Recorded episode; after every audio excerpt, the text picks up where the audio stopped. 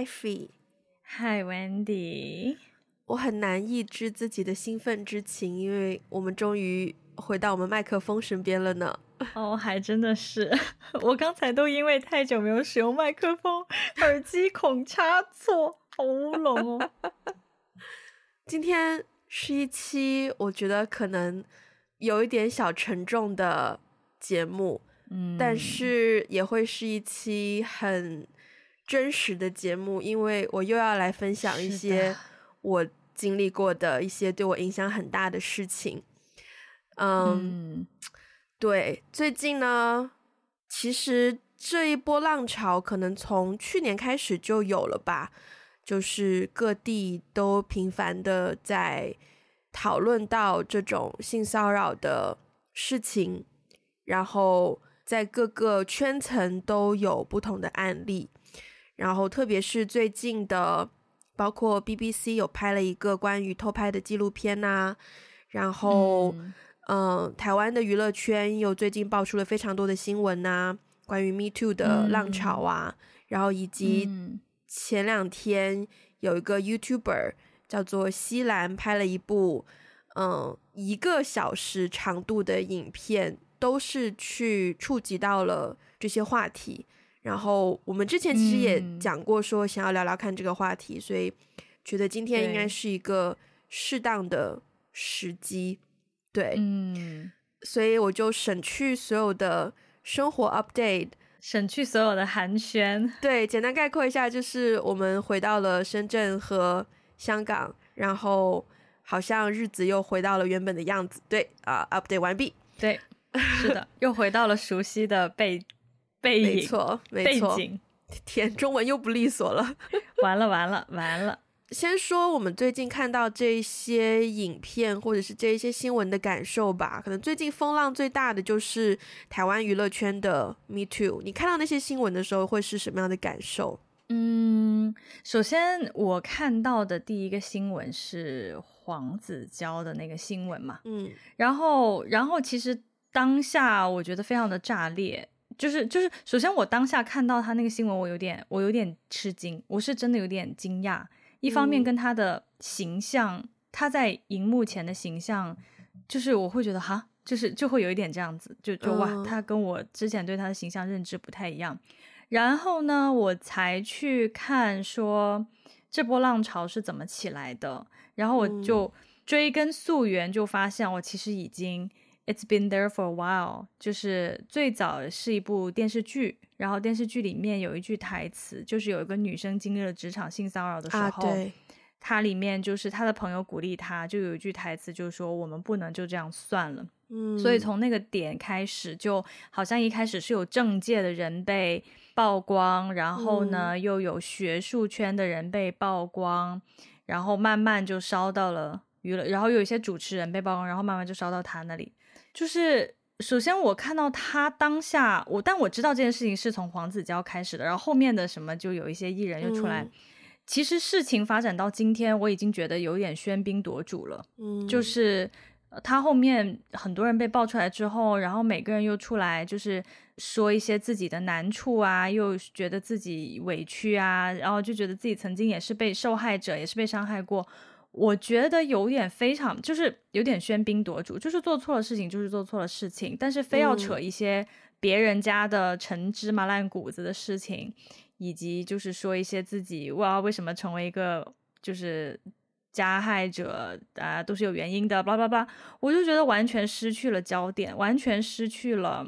嗯、呃，对，最最早的这件事情的起源的一个焦点，嗯、所以我我到后面我已经有点疲惫。对，对我已经有点疲惫了。对，我跟你，但是，嗯，我跟你类似，你继续说，是吧？就是就最最后就是小小说一下，就是，但是我觉得它起源的方式让我觉得有点意外，但我觉得还，其实我蛮开心看到这样的方式的。嗯，怎么说？是因为。我我觉得，不管是电影还是电视剧，还是很多媒体的作品，就是它能够给人引起这样的，就首先它能够引起这样的共鸣，说明它真的是观察到了这个社会现象，它是很、嗯、很有洞察力的一部作品，它才会有写出这样的台词，以及这样的台词出来之后，它真实的引发了大家的共情，然后大家会、嗯、才会被这句话所点燃，然后才决定要一起去行动，才去做点什么。我觉得它起源的方式其实是让我感觉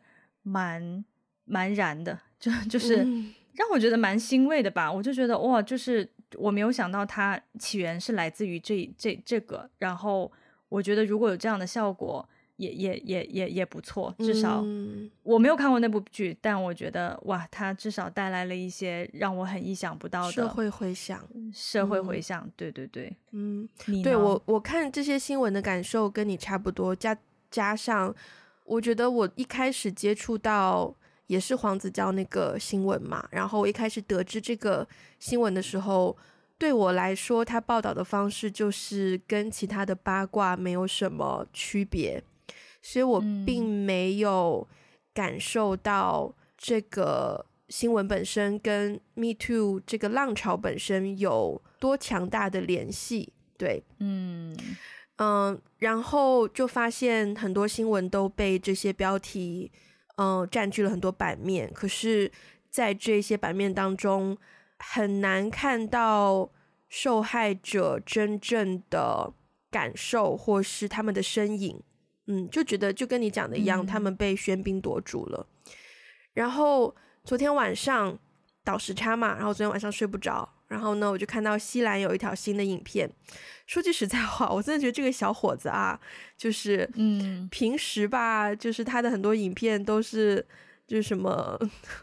嗯，小屁孩儿，嗯，对对对对对。然后，可是他他的口头禅我还蛮蛮，我觉得蛮有喜感的。他口头禅是什么？啊，有点不雅，我在节目里面说有点不雅，哦，大家去看吧。对，然后我就看到说，天呐，他居然出了一部一个小时的影片。然后我一开始也没有想要看，嗯，然后反正就睡不着，我就看了。然后看一看就发现，天呐，就是。我真的觉得很谢谢他，从一个男生的角度，而且从一个 YouTuber 的角度，嗯，抓到了这个浪潮当中需要被关注的一些存在吧，嗯嗯，然后那一条影片其实我觉得也蛮有，蛮能够不能叫引起共鸣，但是是蛮能够引起大家的直接的感情反馈的。嗯嗯，然后包括我看到评论区里面很多人都在那边抖内他，就是 就说听说他这部影片不能够不能够盈利，所以大家都纷纷伸出援手。然后，对，你看了吗？嗯，我看了，我没有想到我会看。首先我没有想到我会看，而且因为我点开的时候我是没有看到它有一个小时的时长，哦，因为它大部分影片不是都十来分钟嘛。对。但是我看完了以后，我非常非常的嗯。欣赏和感谢他做这样的事情，因因我也是没有想到他会做这样的、嗯、做这样的影片啦，因为他以前的影片就是有点小屁孩的那种感感觉，就是而且他的切入点是我看到的很不一样的切入点呢，就是他首先分析了一下，其实他里面提到很多厌女的部分，嗯、对。对，就是他他拉了几个所谓的就是在男性圈子里面。在某一些男性圈子里面比较红的这种自媒体的主播，嗯，对啊，像什么 PUA 啊，这这那，还有一些词我都记不下来。红药丸。然后呢？啊，对对对，我第一次听说，哎，对。嗯、然后某某一些人，他在这些呃，就是这这样的圈子里面就比较受欢迎，然后他就把他们的。影片直接截出来去分析他的言论，然后跟大家科普说什么是厌女，嗯、厌女包含什么样的价值观念。对，然后他还放，当然他放了一些就是那些主播的一些影片，basically 就是有几个人在大街上就是就是明晃晃的呃进行性骚扰，在对大街的、嗯、大街上的女生进行性骚扰。其实那些片段我看完以后真的非常生理不适，就真的我有很多地方是快进的啊，我也是。对，我也是对，然后以及他后面有讲到说他自己个人，他作为一个男性，他个人也经历了一些很诡异的，有点介于性骚扰的边界的一些事情，他才真正的体会到哦，原来之前有这么多受害者的感受是这样子的。我我很我很 appreciate 他分享他的那段经历以及他的他共鸣的部分了。对。对啊，嗯，我觉得我也是看到他分享自己经历的那个部分，就更加触动了。我觉得我也想要分享我的经历。Um, 嗯嗯，我就直接跳过。因为你没有看 BBC 关于偷拍那个纪录片的感受嘛，maybe 我们后面可以再回来这个 topic。嗯、但是我就是看到西兰分享那段经历之后，嗯、我发现，我觉得我深深的被共情了。嗯嗯。然后其实包括一直以来，也不能一直来，就最近也有很多关于嗯、呃、Me Too 或者是关于性骚扰的电影的题材，然后有一些电影。可能我们看了会觉得很燃，对于报道者的角度来说，就是他是把报道这些事件的记者作为影片的主角嘛。但是我看完之后，结合到我自己的经历，我又觉得我没有觉得，就是我有被共情到。嗯啊，我觉得这个事情要回，我就直接开始进入我的分享。如果你不介意的话，嗯嗯、请讲，请讲。嗯嗯。呃就其实关于性骚扰，我们还有一些别的，嗯、呃，可能比较干脆的事件，呃，我们可以分享。但是我觉得现在 timing 比较合适，所以我想要先分享这个对我影响最大的这件事情。我们大概今年二月份去新加坡之前，我们聊过一期节目，然后那一期节目，你当时问了我一个问题，我们有讨论到，就是说，当你有一个新的可能 dating 对象或者是男朋友，你会不会跟对方？呃，坦坦诚你过去的交友经验或是感情经历，我当时不是比较有一个防备心态吗？然后呢，嗯、我当时就意识到我这个心态有一个有点奇怪，所以后续的两三个礼拜，我跟我的 therapist 就是有点在 work on 这件事情。然后呢，其实就是在我们去新加坡的那个礼拜，我不是也有一天早上我有 therapist session，然后就在那天早上。我就跟我的 therapist 聊这件事情，然后我就发现，之所以让我，嗯、不不想要那么主动去坦诚之前我所有的感情经历，是因为在这一些的经历当中，对我来说有过一些污点，其中的一个污点就是，从从最后事情的结果来看。我曾经有跟过一个当时有老婆的男生发生过一夜情，对，所以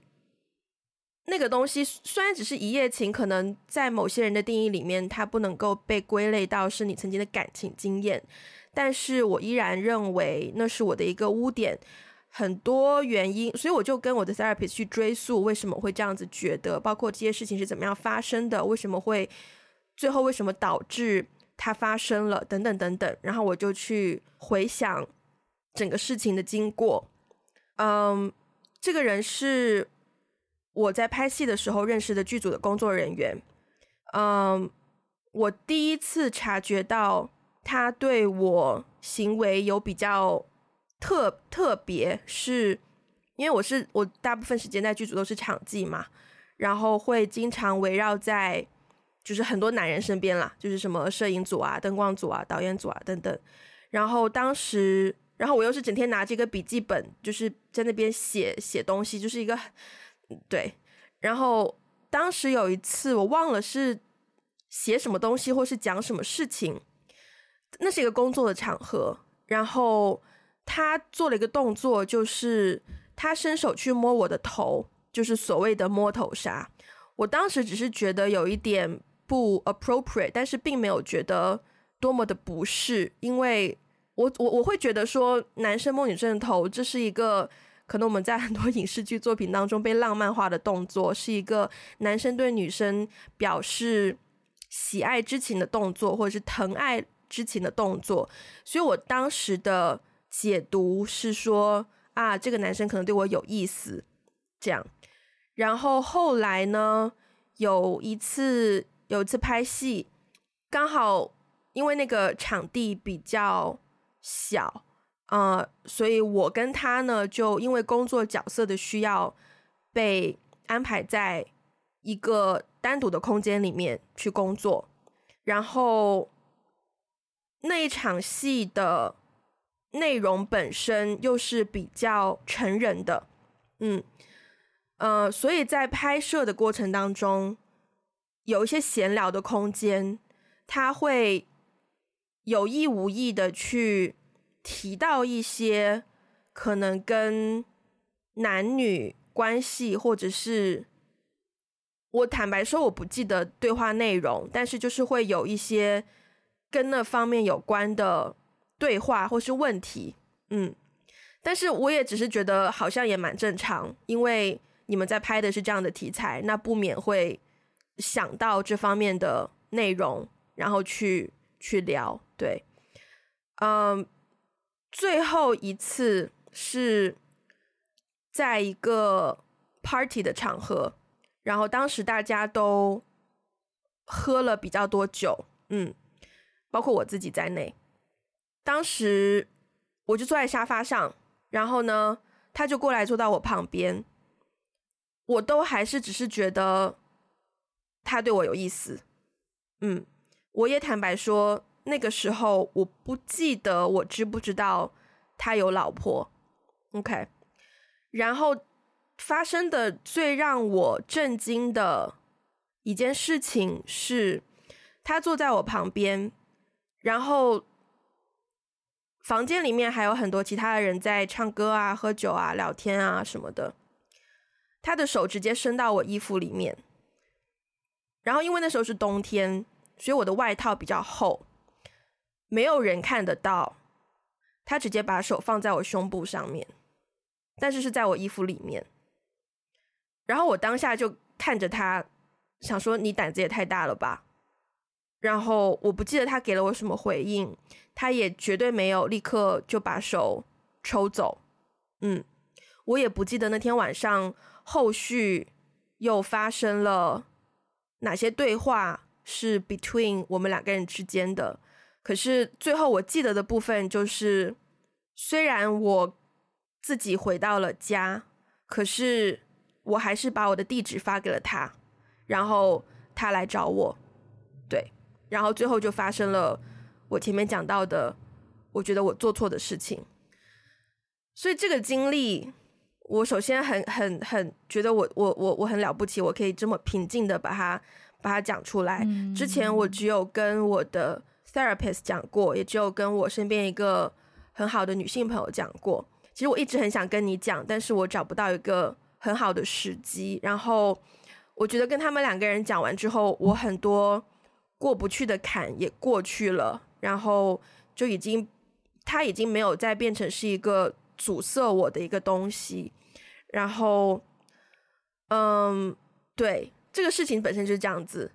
可能会有不同的人对这个事情有不同的看法，但是是当我在 therapy 的过程当中重新去说整件事情如何发生之后，我才意识到，其实在我做错误的决定之前，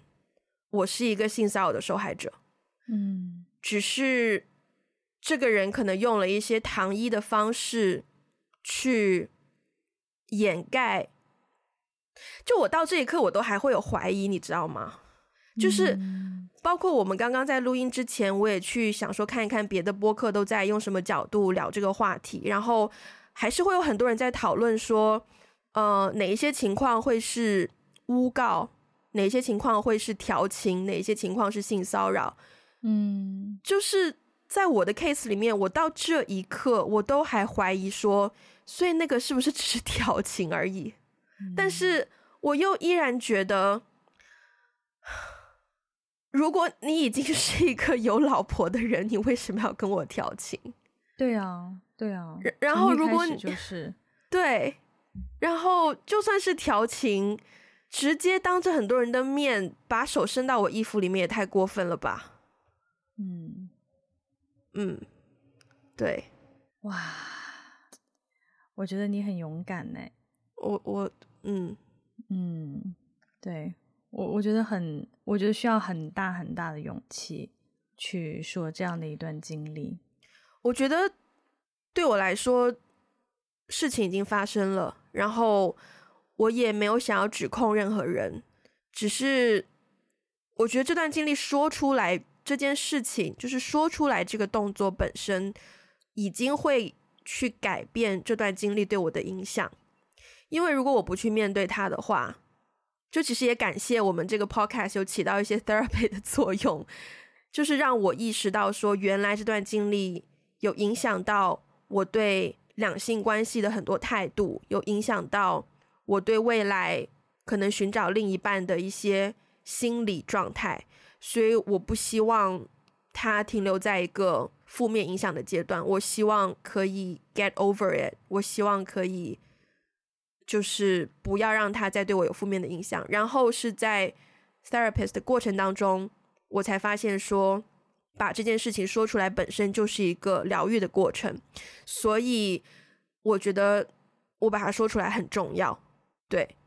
对，嗯，我觉得也是因为我的这个关系，我一直说不出来的一个很大原因就是我没有在任何的我看过的。作品或者讨论当中找到一个 trigger，我可以去说出来的点，嗯嗯，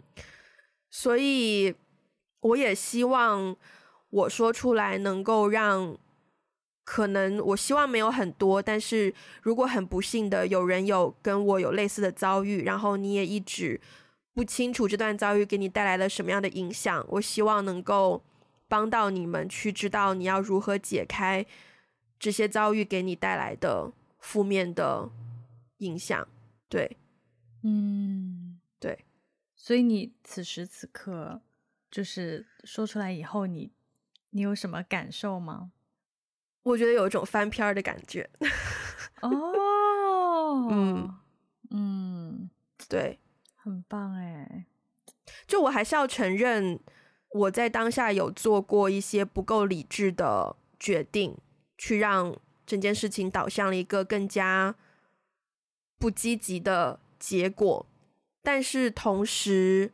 我也不能够让自己去承担所有的责任，因为这当我能够把这件事情说出来之后，才能够更加从一个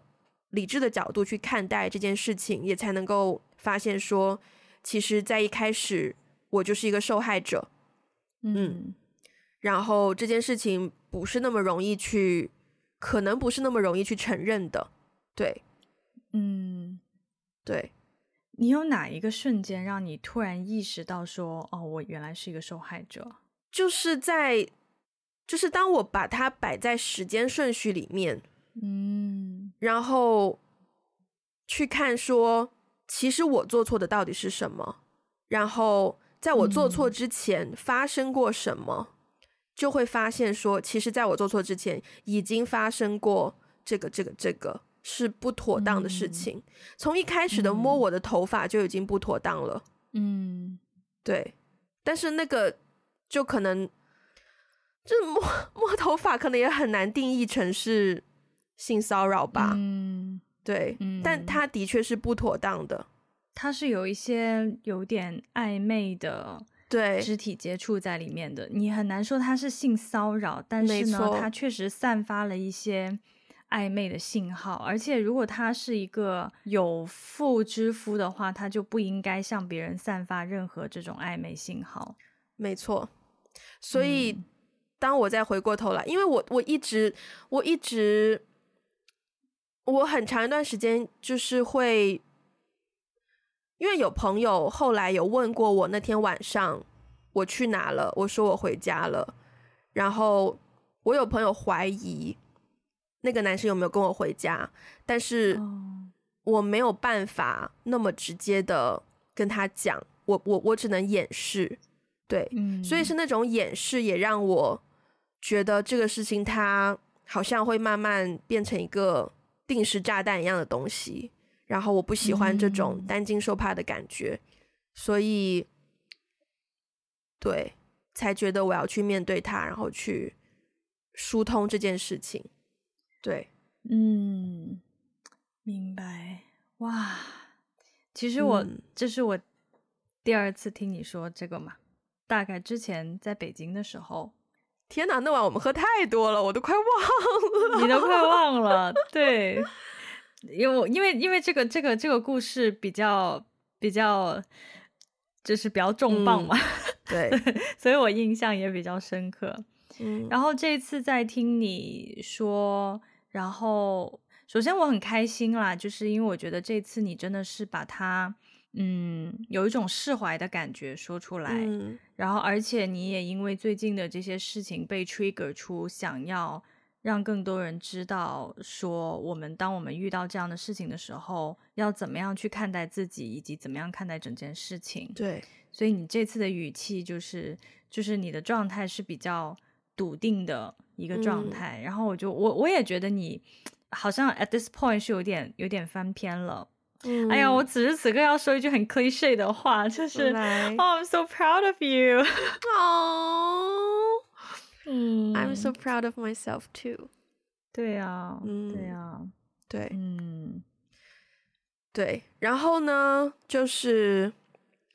我解决了这件事情之后呢，我又发现，在我更小的时候也发生过另外一件，可能就是。更加倾向于所谓 typical 性骚扰的事情，呃，那个事情发生的时候，我可能才十十一岁、十二岁出头，就是就是 teenager 前半段的时间吧，所以也没有说很发育，然后也没有开始穿 bra，但是会穿一个背心，嗯，嗯，然后那一次呢是，嗯。我爸带我去看中医，然后我可能生病了或怎么样，然后中医不是要用听诊器要听心跳嘛，然后我爸就在旁边哦，然后我我我我到现在，因为他是一个上了年纪的老中医，我到现在都不知道他是没有意识呢，还是故意的，反正就是他的听诊器。因为要放在你的心脏的部位，which is also 你的胸部的左右，然后要从你的衣服下面伸进去嘛。他伸上去的时候呢，他就直接把我里面的小背心也掀起来，然后就直接升上去了。嗯。我必须要说，我当下的感受是不好的，但是就像我此刻的想法一样，That's like probably twenty years ago me，我都不能够确定他到底是故意的还是没有意识。对，所以我当下也没有办法 accuse、嗯、去指控他你的行为或怎么怎么样。但是我现在再看回来，如果我当下，I mean，我我不觉得当下自己能有这样子的 awareness 去直接跳出来说，爷爷，你这个东西 位置不合适。但是，但是，我觉得至少是今天的我，如果遇到类似的事情，嗯、或是这样的事情发生在我朋友的女儿身上，我我有个朋友最近生了一个女儿，你知道吗？现在才两个星期大，我真的觉得哇，有了这些小生命之后，你的整个心态也会发生很大的改变，就是你会想要去保护他们，然后，嗯，所以我觉得如果现在的我能够看到这样的事情发生，至少我能做的就是首先就是 speak up。就是去让对方知道你这样做我是不舒服的，嗯。嗯嗯，然后请问他有没有另一个方式可以执行你的工作需要执行的事情？嗯，对，嗯嗯，对，哇。我觉得医生这个点呢，我也可以分享我最近遇到的一个性骚扰的事情。大概在两个月前，我觉得像医生啊，还有一些什么样的职业，他真的是需要比一般的职业要有很高的这种嗯道德约束的，嗯，因为他有很多灰色的空间和地带去，嗯，就是因为你想想，医生通常都是被信任的那个人哦，对，所以如果你当你被一个你信任的人去。就是被骚扰的话，当下真的就是你会懵掉的，你都你都不知道，就是哦，这是我的问题，还是还是他的问题，还是怎么怎么样？所以我觉得像这样的人，他应该要，包括老师也是，嗯，就是他应该要比一般的职业有更高更高的这种自我约束的道德规范。我最近呢，就是今年大概四月份的时候，我遇到的那个呃性骚扰是发生在按摩店，嗯，然后呢，他是那种有点像。中医理疗馆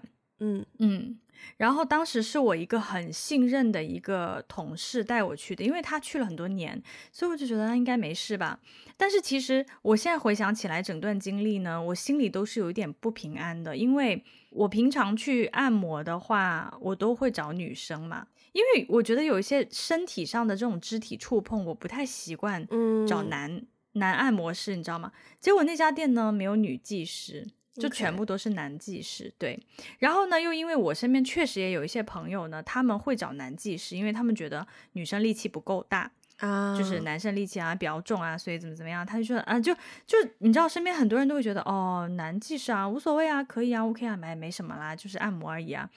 就因为周围有会有这样的态度，然后再加上我是一个呃被一个信任的人带过去的，我就觉得 OK 那。Maybe it's fine，、嗯、就是应该也不会，我可能多想了吧什么的。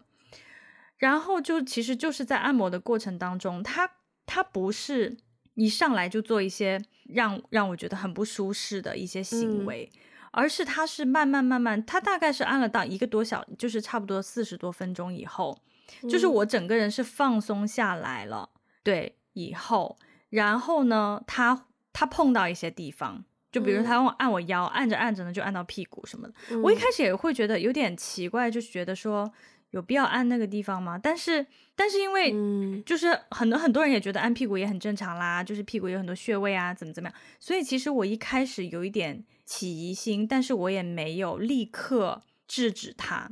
嗯、然后后来是他越来越就是要碰到不该碰到的地方，对。嗯然后大概其实当下刚开始发生的时候，我真的整个人是懵的，嗯，就是我脑子里面我还一直在一直在想，我要不要叫他停止呢？还是这是一个正常的？呃，你说他有穴位吗？他确实，嗯、对啊，你说他有穴位吗？他确实也是有穴位，但是，但是我我我要我要制止他吗？就我脑子里面其实有很多的一些挣扎，但是后来反正就是他。就是在一个真的很不该碰到的地方的时候，我就立刻就说：“你你你别按那，你你别按那边了。”就是我我们就暂暂停吧，对，要不你就按肩膀什么的。就是所以后来呢，然后后来结束之后，这件事情结束之后，其实我有立刻跟老板讲，但是你知道吗？当时那个老板的态度就是非常的不以为然，就是也不是不以为然，他就是那种他没有想，他一开始就是说没有想到事情是这么的严重，然后他就、嗯、他就以为只是。嗯、呃，他我不知道他是怎么以为的，但反正我也没有说的这么直白啊、呃，我只是说那个男技师按按的有点，就是按到有些地方就是不太方便，你们店里你们店以后可以招更多的女技师什么之类的。然后，然后反正老板一开始就是一副不以为然的样子。其实我到当天晚上，我都还是整个很 confused，嗯，然后是到第二天。我不知道是看了一些什么微信的一些公众号的文章还是怎么样，而且那段时间正好发生另外一件事情，就是有一个作家，有一个编剧吧，叫史航，嗯，然后他是大陆这边的一个编剧，他被爆出来，就是很多女生同时指控他说他性骚扰，然后他纷纷都说啊没有啊，我跟那些人都是情侣关系什么什么之类的。我当时看到很多对他的指控，我当时越看那些文章，我我越看就越觉得不行。不行，我我一定要做点什么。我我之前就是遇到性骚扰了，我就是遇到，我就是对，就是就是就是被侵害，不是不是那个侵害，就是嗯，我觉得我就是受害者，我一定要站出来做点什么，我要给自己有一点要给自己讨回一个公道，嗯。然后我当时呢，就因为是我跟我同事一起去的，我就先跟我同事说了我的这个状况，他也吓到了，他他也、嗯、他也没有想到说，哦，原来当时他给你按摩的时候有碰到。很不该碰到的位置，然后他就说，他他就说，如果你觉得不舒服，那就是不舒服，那就不是偶然的，那那就是他故意的，因为他、嗯、他按摩的时候他没有被碰到那些地方。然后呢，他就说，呃，因为是他认识那个店长，嗯，我我说实话，我不想跟那个店长打交道。我其实、嗯、你知道吗？我当下心情，第一就是我很愤怒，嗯，就是我非常非常的愤怒，我就觉得就是 How dare him，就是。光天化日之下做做这样的事情，嗯、而且借着他的工作之便，对，因为他肯定不是第一次，对，嗯，然后而且他是他们店的类似头牌这样子，因为他是有那种康复理疗的 license 啊，嗯，然后我第一反应我就是非常的生气，我就觉得要讨回一个公道。但是同时，其实我同事在跟老板一路交涉的过程当中，我的更多的感受是害怕。嗯，因为老板就很强调，就是说，哎，你要不要来我们店里坐坐啊？然后我那个给你补偿啊什么的。我当时其实想到，而且那个店离我住的，当时离我住的地方非常的近，所以我其实很怕他们就是跟踪我，或者是如果我去他店，可能会有更可怕的事情发生之类的。嗯，我有很多害怕，然后，但是我当时很坚决，我就很坚持，就是说。我就说首首先就是不是钱不钱的问题，他说要补偿我嘛，我说不是钱不钱的问题，而是一定要把这个技师 fire 掉，嗯，对，然后我也会对，然后我然后其实我我我真的不知道我能做什么，我唯一能做的就是在大众点评上面给他把事情的经过写上去，嗯，对，因为我觉得我去哪里都没有办法投诉，我难道报警吗？就是他也没有任何证据啊。然后，所以我我唯一能做的就是，我后来真的去大众上面把那家店，我在那家店的经过的一些细节全部都写下来，嗯、然后并且我有写说是几几号哪一位，嗯，就是按摩师傅对我做这样的事情，然后我也写了说，就是老板同意说把他解雇掉，就是请顾客，就是其他顾客如果去的话要共同监督，就是留意一下这样子。然后后来呢，反正一开始他答应了，后来过了一天又反悔了，又说：“哎呀，疫情期间大家我们店很不容易活下来，很不容易，能不能给我们一些时间，先不把它解雇掉，怎么样？”然后又开始开始那边卖惨，说：“你知道你的那条评论对我们店的生意造成了很大影响。”我跟你说，后面他在那边反悔的时候，我的那个气就是，嗯、我我我才真的是火大。其实前面的那些我都没有那么火那么大，但是真的是他店长后面的那个态度，就让我更加觉得我我我觉得店长可能都是知道的，就是店长可能都是包庇这一切发生的，嗯、对，只是之前的女生没有这样说出来而已。然后所以。反正就是最后，最后过了过了一段时间，店长就是又突然联系我说，哦、呃，他已经那个那个技师解雇掉了。OK，我就我就我就觉得算了，这件事情我也不再追究了。我觉得我能做的就是就是到这里为止了。嗯，结果我大概过了两个月之后，我有一天上我的大众点评，嗯，你知道我看到什么吗？我上我的大众点评上面去，因为我那条留言下面很多人点赞，嗯，就是很多人看到了，并且有就。有有啊，呃、就是有评论什么的，嗯，回应。然后结果我看到有一条评论的回应我，就是说啊、呃，这个无良商家他根本就没有把那个技师解雇，只是给他换了一个号码而已。天呐！啊，我也不能说这个结局很 surprise，但是但是呢，就是我只能说这样的事情真的经常发生。就是一方面我们自己除了提高警惕以外，另外一方面我也真的在这个过程当中。我我自己是可能正好在那个浪潮吧，就是网上有很多人对于那个史航的指控的时候，嗯、我看到那些受害者站出来写的那些故事，其实我是很有共鸣的。嗯，就是我我自己的感受，就是当下发生的时候，我真的是懵的，就是我整个脑子就整个就是嗯 blank，不知道怎么样去反应，对。对，因为我根本就不敢相信，对，就是一方面我有点不敢相信这件事情正在发生，没错。然后另外一方面我根本就不知道怎么去反应，然后我又不想突然一下暴跳如雷，就是就是当下其实一般人是不会暴跳如雷的，嗯、你知道吧？嗯、包括我我看那个西兰的影片里面，嗯、那个人有一个人当在大街上就是摸女生胸，就是骚扰女生，很多女生当下。他不会暴跳如雷的，对，他可能反而会跟你开玩笑，对，他有不舒适，但是他没有办法暴跳如雷，他只能用一种比较 soft 的方式去去去回应，委婉的去委婉的拒绝，对，试图唤起对方对方的良心发现，对对，真的，大部分人其实都是这样。我当下的感受其实也是这样，我的生气的点是后来。我在网上看到大家写的那些故事，引引起了我的共鸣，我才越想越不对劲，嗯、我才越觉得很生气。我觉得我要为自己做点什么。嗯，呀，yeah, 所以所以就是我现在在看到一些什么什么，你知道，现在网上还是有一些论调，就是说，哎，为什么那个人就是受害者啊、呃？什么那么多年前被侵害了，现在才跳出来指认他？是不是他们有什么不良的动机？是不是有一些什么目的？的时候，我其实都有点生气吧，因为我自己的经历就像你你刚才分享的故事一样，嗯、我自己的经历就告诉我，当下真的是整个人是懵的，然后很 confused，而且会有很多对自己的 self blaming。没错。然后是过了很久以后，慢慢慢慢，我觉得那个伤痛慢慢慢慢开始走出来以后，才会有勇气站出来说，不，当时我是受害者，他才是那个做的不对的那个人。所以其实某种程度上我，我我很 appreciate 就是。最近我自己切身的感受是，我在网上看到这些文章的时候，虽然我不认识那些人啊，但是更加坚定了我要为自己做些什么的决心，并且我是感觉到是有一种互相支持的力量在的。嗯、虽然我我不认识网上的任何人，呀、yeah，嗯，我也必须要说，就是因为有越来越多的人出来分享他们的经验，才让我。更加觉得我也可以做这样子的事情，就是去面对这个经验，而不是被那个经验控制，然后活在一个就是害怕的状态里面。对，嗯，对，嗯，哇，我也很，我也很，I'm also very proud of you。嗯，哦，真的，谢谢，你好棒哦。嗯我也觉得，真的是，真的是 taught me a lesson。我觉得这这次，嗯嗯。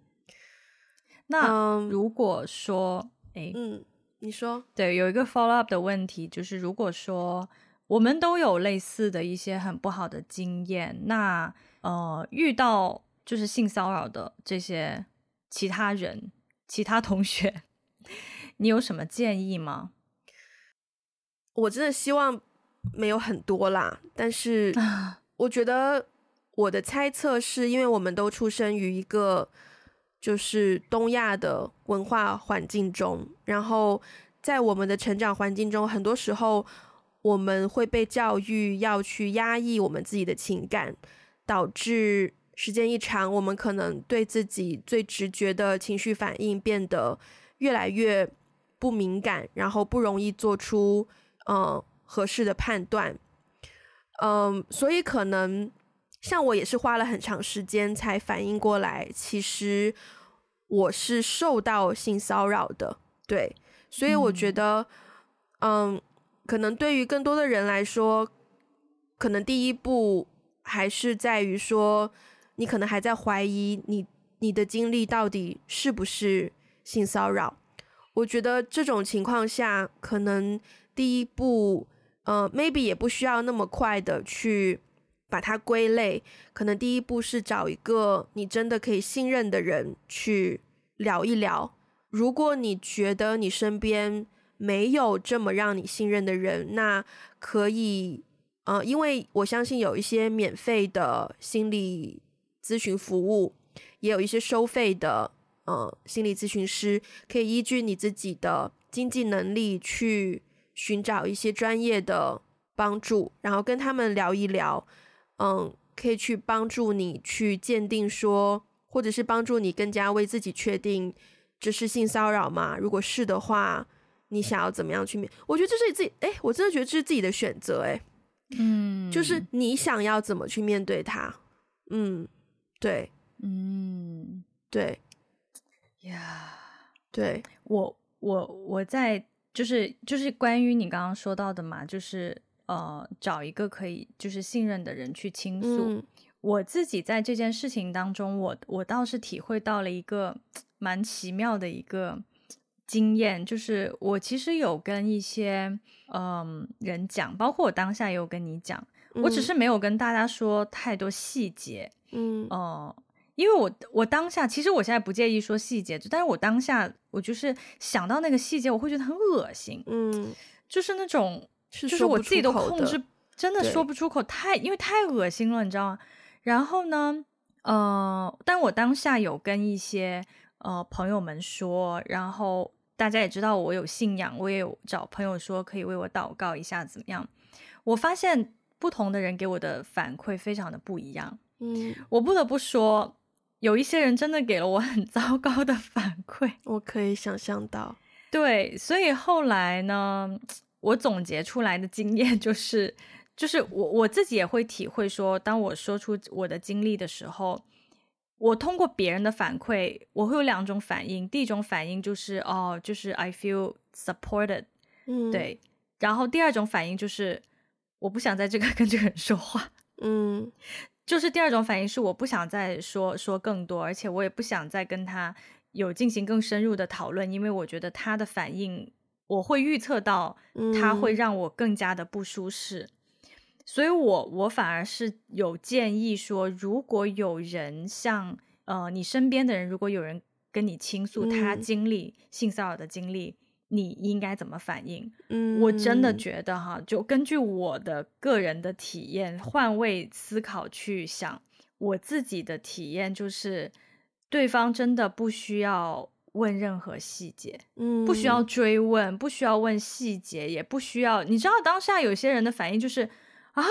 怎么会这样？就是啊，你怎么你怎么会去那样的地方？就你就你知道，有的人会有这样的有一些 judgment 在里面，对，有一些 judgment 在里面，然后也会有一些人就是呃，就是会问一些很让在我看来就是很无厘头的，就是 have nothing to do with this 的一些问题，嗯、就让我觉得更烦躁。所以我自己觉得感受最好的就是对方。不用问任何事情，不用追问细节，其实只要给予倾听和支持就可以了。嗯、对，真的，That's all we need。对，我觉得倾听非常的重要，就是在任何的沟通里面，倾听都很重要。对，嗯、我觉得，我觉得 maybe 可以去问对方的感受，就是，嗯，How are you feeling now？你现在。感觉如何？你有任何的想法吗？你想要怎么做？有什么我可以帮到你的地方吗？我觉得可以这样子，但是也真的没有，嗯、因为我觉得问细节或是经过都是出于好奇心，并不是真的要去支持正在跟你倾诉的这个人。嗯，或或者我觉得有的人他可能并不知道，因为这些这些事情可能离他比较遥远，他不知道，他第一次听说这样的事情发生在身边的人身上，他不知道。怎么样去反应？不过在这个反应的过程当中，我想分享我的同事，嗯，因为我刚才有提到，其实发生这件事情的时候，我同事是从头到尾跟我在一起的，嗯，对，就是一开始呢，就我想说他的态度，他的嗯态度其实是有一些改变，我觉得，我觉得是一个很好的，我觉得是一个很好的性别教育、性教育或性别教育的例子。嗯就是因为他自己其实本身呢，嗯、呃，对于这方面并不是很敏感。That's why 你看他去一个这样的按摩店去了这么些年，他都觉得没有任何的不妥，对吧？嗯。然后他其实是没有这方面的这种敏感度的，所以呢，呃，当事情一开始发生的时候，一开始我没有跟他说的这么细节，其实我只是跟他说了一些不舒服。但是，嗯、呃，他一开始的反应就是说，嗯。是吗？诶，可是我在我们家或是在我们这边都蛮正常的呀，就是找异性的按摩师或者怎么怎么样，就是他并不是很敏感的这样的一个人，嗯、对。然后呢，后来呢，到到一个阶段，就是说，然后我们就其实有一度我们在探讨，就是性骚扰的边界到底在哪里？嗯嗯。然后当时不是有很多文章有出来探讨，就是因为那个编剧的事情，有很多文章探讨出来之后。刚好发生的那两天，我就给他转了一些文章，嗯、然后我就结合我当时的经历，我们就探讨，就是说，我觉得性骚扰的边界就是，我是那个经历的人，我觉得不舒服就是不舒服，对，就是他骚扰我，他觉得没有什么呀，你怎么那么敏感，你怎么大惊小怪？但是我是那个承担，没错，被骚扰的那个人，所以我觉得，因为我是被动接受这一切。所以边界就在于我的感受，没错。嗯，然后我们有一些经历这样的一些讨论之后，他其实有一个阶段觉得对我有点亏欠，因为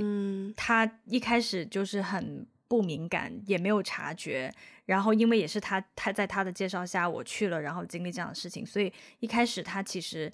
呃有点亏欠。我也能感觉到一开始因为他的不敏感，我当下对于他的不敏感有一点生气。嗯。嗯就是因为好像就是那种我我不能被理解，我经历了很不开心的事情，可是我反而不被理解，出于他的不敏感，嗯、我其实当下有点生气。后来我们在探讨了很多这些事情之后，我觉得他有经历一个那种性别觉醒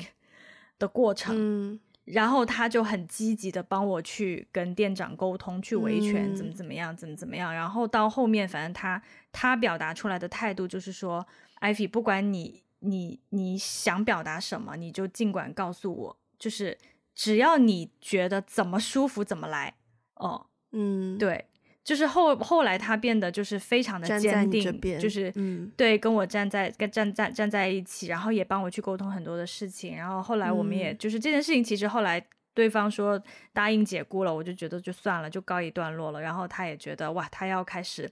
他有孩子，他有两个小朋友，啊、所以他要开，他要好好的教教育他的孩子，就是怎么样。嗯、然后我就跟他说，你知道吗？性教育是从家长开始的。嗯，其实性教育不是从孩子开始的，性教育其实是从家长开始。只有家长有这个意识，你才知道怎么样去引导你的小孩。对对，所以后来我们就经历了这样的一个过程之后，所以他的呃观念和态度的变化也给了我很大的鼓励。我觉得人是可以被改变的，就是嗯，人是可以被影响的，特别是在性啊、性别啊这种议题上。嗯，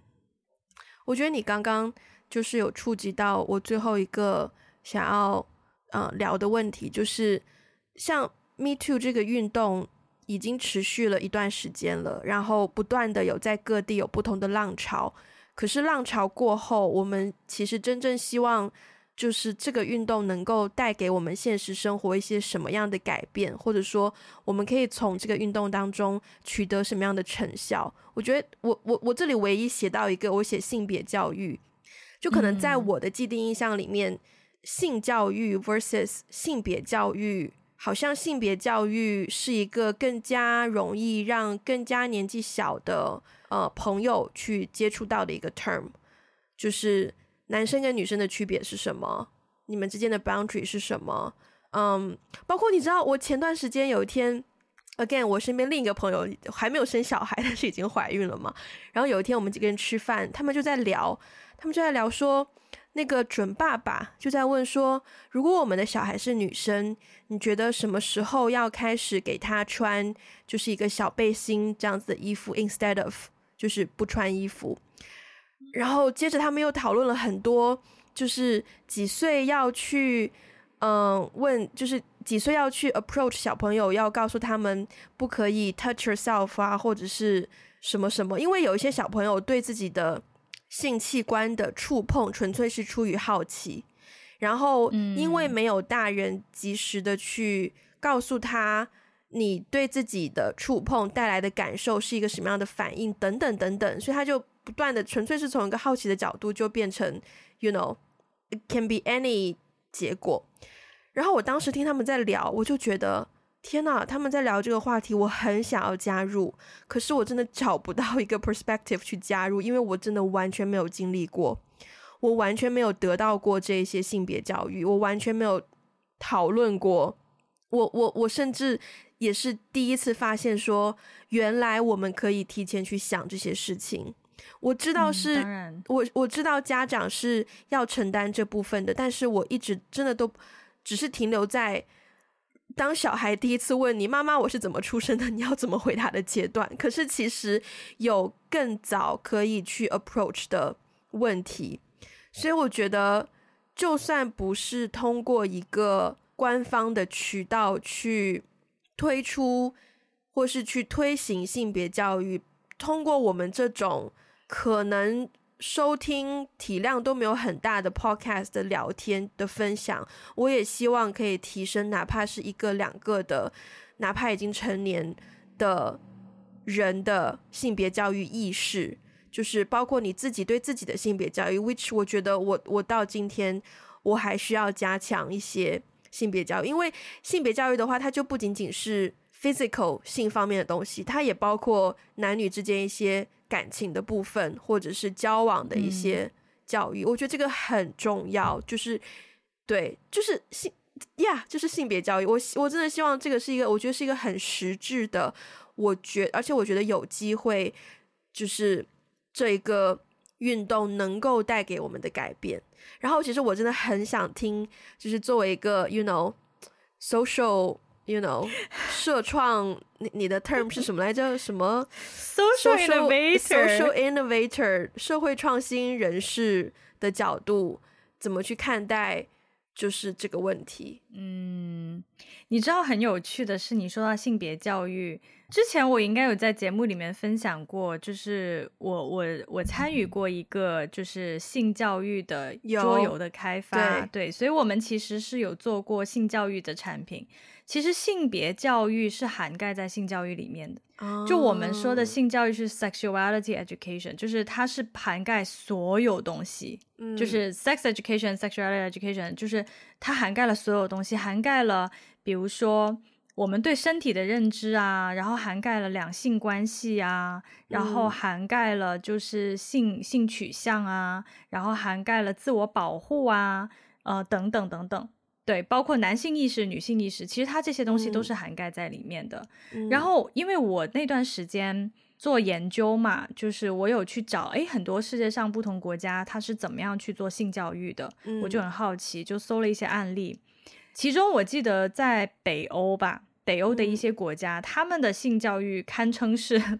就是这个最先进的哈。嗯，然后呢，呃，当然他们有一些很开放的部分，我觉得不太可能放在东亚来，就是放东亚来就掀翻天了，就是。但是他们有很好的部分，就是他们从三岁开始。就会让小朋友去学习怎么样健康的去表达爱，嗯，对，哇，所以到后面对他就会有一些引导，引导小朋友的部分就是说，比如说，啊、呃，爸爸妈妈是怎么表达爱的呀？然后小朋友就啊，他们会 kiss，他们是什么什么，然后呢，老师又会引导说，那如果你你你最你最喜欢的人是谁啊？他可能说 Jimmy，比如说，I can't get rid of Jimmy now。Jimmy is an icon，对不起啊，Jimmy，就是，OK，对对对，我向我们听众里面所有叫 Jimmy 的人道歉。如果你不知道我在说什么，你回去听我们前两期节目。前两对对 对，然后呢，他就会说，哦，你最喜欢的人是谁？然后比如说 Jimmy，然后说，那你会怎么表达你对 Jimmy 的爱呢？嗯然后，然后小朋友可能就会说：“哦，我可能会想要亲他，或者怎么样。”然后这个时候，老师就会说：“亲呢，是一个需要 consent 的动作，嗯，就是我们要表达我们的友爱，但是呢，我们也要知道向谁在什么时候怎么样去健康的表达爱，那才是真正的爱的表达。对，所以，所以我我其实之前做完那个那个项目以后。我我也有很多的更新，观念上的更新，嗯、就是说，呃，包括我们在设计这个桌游的时候，会涉及到一些女性意识的东西。然后，因为我们是在农村做这个项目嘛，就是农村的性别意识稍微比城市会差一点。嗯、我们会刻意的去说一些说，嗯，我们会发现有一些，就比如说孩子跟他家长对话的时候，他家长就会说：“你不要磨磨唧唧的，跟个女人一样。嗯” Right？这种表达其实就是对女性的污名化。对，我们就会抓住这些机会，去跟小朋友去去做一些观念上的教育。就比如说，让他们知道，哦，就是就是女性特质并不是缺点，嗯、然后它其实是很有力量的。嗯、Showing your vulnerability, it's very powerful，不是、嗯、不是不是软弱的。然后女性也可以成为怎么怎么样的一个角色。对，所以我们就会观察，会抓到这些洞察和一些瞬间去植入我们认为比较健康的一种性别教育。所以其实我后来觉得哈，就是性教育本质上就是爱的教育，嗯，真的就是它归根结底、归根溯源，包括我们就是我们行业里。行行业里的人都很喜欢说的一种，有一点陈词滥调，但我觉得它是有道理的。就是说，其实性性侵啊这种性骚扰的行为，它都是一种权利不对等。它其实都是人在极度的不安全感、极度自卑的时候，他当他获得一些权利的时候，他其实想要证明他的权利。嗯，对，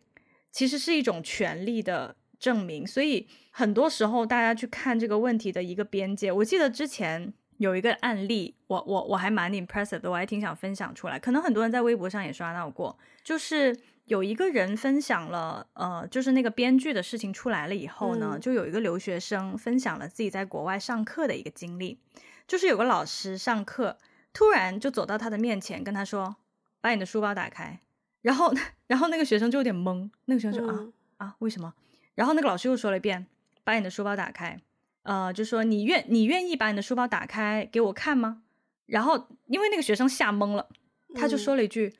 呃，yes。”然后那个学生说完了这一句话之后，那个教授就当着全班的人问他说：“我现在是获得了一个 consent 吗？”然后大家就沉默了。然后那个老师就跟大家说，在权力极度不对等的时候，it's not a consent，就是他是出于恐惧才说的 yes。所以就算他说了 yes，我也不能翻他的书包。嗯，哇，对，所以我我觉得这个案例非常的 powerful，就是其实，在任何什么性骚扰、性侵的这种案件当中，我觉得归根结底，它都跟权力的，就是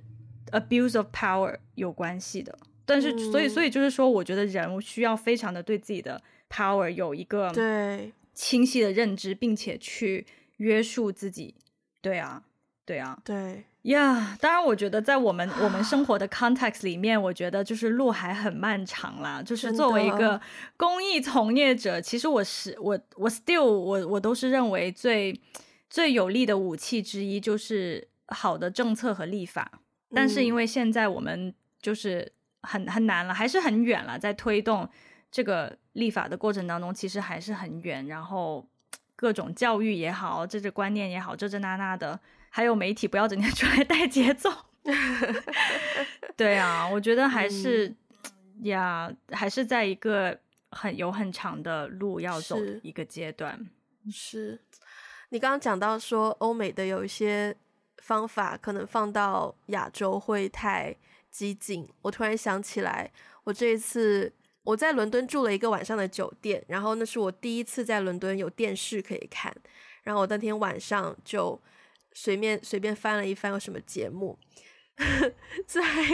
没有记错的话，应该是第四台有一个相亲节目，伦英国的相亲节目吗？对，我好好奇哦。Basically，在那个舞台上。就是有一个有一个男性，或者是有一个女性，或者是有一个 gay，或者是有一个 lesbian，他有四到五个对象可供他选择，选择的标准是对方的 body 纯 naked，、oh. 然后包括这个，oh, okay. 没错，包括这个 来选对象的人，他也是完全 naked，对，然后。另外五个被选择的人呢，他们本来是站在一个帘子的后面，然后那个帘子就会阶段式的往上升，就是从腰部 under naked，然后那个帘子就是会慢慢，yes, 没有错，就是先看到下半身腰部以下，然后再看到脖子以下，最后才看到脸。嗯，oh my，所以他会通过先看到下半身的时候，他可能要淘汰一个人，然后看到胸部。就是脖子以下又要再淘汰一个人，最后看到脸之后再淘汰一个人，最后就剩下两个人，然后在两个人当中再去选择一个人，他想要约会的对象，就是完全的坦诚相见。然后甚至于说，在筛选的过程当中，他们也会去询问一些可能。我没有仔细听，说句实在话，那个 visual 太震撼了，我没有很仔细的听。哎，等一下，没有打码，就是完没有打没有打码吗？没有马赛克，就完全呈现在完全呈现在电视上，没有错。几点的节目啊？我想知道。是晚上了，睡了吗？小朋友应该睡了，那个应该晚上十点十一点了，十点十一点很早哎、欸，说实话。我们这边小朋友还在做功课。对，然后我当时看那个节目之震撼，我甚至一度觉得，我看这个节目是对的吗？这个这个电视台就是我不付费能看的吗？对，没错，我对自己有很多质疑，你知道，就是我我很我很努力的去跳到别的台，可是说句实在话，也没有很多台可以看，我最终还是回到这个台。但是这个台让我。震惊的地方可多了去了，就不仅仅是 naked 本身是一个很震撼的点。如果我没有记错的话，他们的 conversation 当中也有去聊到一些 sex position。然后，如果我再没有记错的话，这个我之后有跟朋友求证，我没有记错，就是除了男生挑选女生，也会有女生挑选男生，也会有男生挑选男生，嗯、也会有女生挑选女生，就是一个非常多元的嗯嗯。择偶环境，然后全场唯一、嗯、我没记错的话，主持人应该是有穿衣服的，就是只有。主持人会不会觉得自己是个局外人？我其实说我我是谁？我在哪里？我在干嘛？我其实都不记得主持人有没有穿衣服。然后对，然后他们选定了一个伴侣之后呢，就会终于穿上衣服去进行一次正常的，就是 dating 的 procedure，就是男男嘉宾跟女嘉宾就会穿上衣服去约会，找一个餐厅聊天、喝酒、聊天，然后最后要不要回家就是他们的他们的决他们的选择，然后要不要约第二次也是他们的选择，然后后面后续就会。节目组就会 catch up，就是去找到之前的男女嘉宾，就问啊，所以你们后面有后续吗？有第二次吗？然后也会有的人就是第一次约会之后就发现并不喜欢对方，并不投机，然后就很直爽，就是说，Yeah，I don't, I don't think there's a future，然后就直接见面一次就没有了，然后也没有 也没有约，对，就是连 body，但是看过了他的裸，就看过了裸体，只是就没有约，对，对，然后。我到现在也不知道我对这个节目作何感想，我只是觉得你说的没有错，有一些东西 拿到亚洲来可能就会太前卫。哎，但是我有些细节哈，就是真的很难细想。你比如说，如果只看到下半身就被淘汰，真的是很耻、很 humiliating 的一件事情。他都没有被别人看到上半身，他只是没看到下半身，但他会问一些，他会问一些问题。对他他没有错。你单看到下半身，你就会可能，我觉得你可能要真的非常明白你的生理需求，你才可以做出这些选择。嗯，我也觉得，嗯、我也觉得，对，因为他们是在真的是震碎三观的一个节目。我光是听，我光是听，我就已经觉得很震撼了。我可能全程看的时候都要捂眼睛，就是一边看一边，你你知道这这种，你知道这个手势吗？就是？这种。就是这样，我又不敢看，但是我又想，对，我又不敢看，但是我又想看。呀，yeah, 就是有这么一个节目，让我还蛮。打开了我的视野的一个节目，对，蛮震撼的，蛮震撼的。我也是第一次听说这样的节目。我们今天节目就结束在这里吧，就是可以可以，还有没有结束在一个蛮欢乐的一个节点上对。对，如果英国的听众有看过这档节目，有什么样的想法，欢迎分享给我们。然后，如果大家可以发一个链接之类的，让没有见过世面的我，没有见过世面的我去看一眼。如果大家喜欢我们的节目，欢迎分享给你身边的人。然后，如果呃，我那一串话有什么来着？